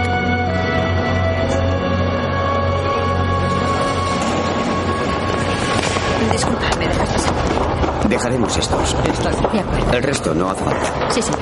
He revisado los archivos fotográficos del estudio. Sin duda es ella. Bueno, la esposa de un enemigo de la revolución. En nuestra película patriótica. ¿Me gustan estos? Hola, señores. No es esa. No, no. Abanicos grandes y oscuros. Enséñame quién es. Quiero verla en persona. Os quedan divinas. Es esta dama. Discúlpeme, Ana Vasilivna. Son de primera calidad. Necesito rostros. ¿Dónde encontraría uno como este? ¿Dónde? ¡Listos para el ensayo! ¡Listos para el ensayo! Camaradas, se acabó el descanso. Todos los tripulantes involucrados al set de rodaje. ¡Vamos! Señor director, han llegado los vagones. Les echa un vistazo. Sí. Bien. ¿Qué pasa? Mm-mm. No la utilices ni como figurante. Muy bien, camaradas, el ensayo va a empezar. Camaradas, daos prisa, todos al set de rodaje. Vamos, vamos, vamos. Todos a la posición inicial. Posición inicial. Los demás fuera del set. ¡Sonido! ¡Vals! ¡Estamos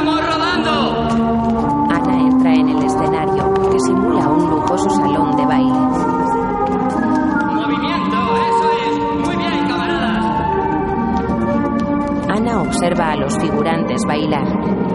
Apártese, está en medio, señora. Hoy no va a salir. Es libre de irse. Ana golpea sin querer la bandeja de un camarero. Una copa de cristal cae al suelo y se hace añicos. Ana observa los pedazos de la copa.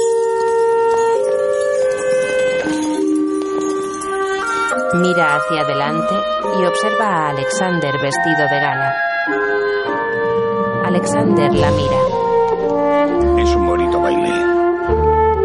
Los ojos de Ana se humedecen. Alexander se acerca a una bella y joven Ana.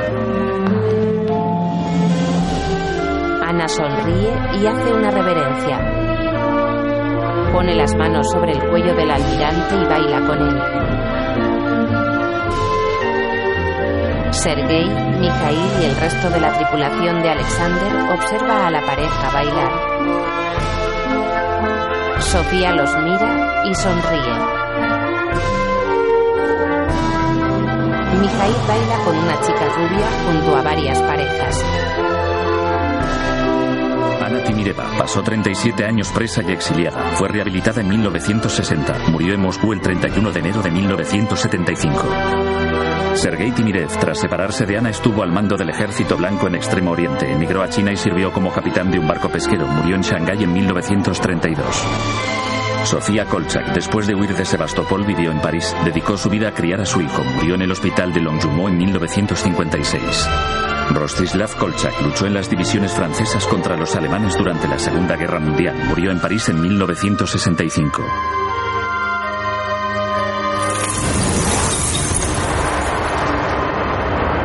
El almirante.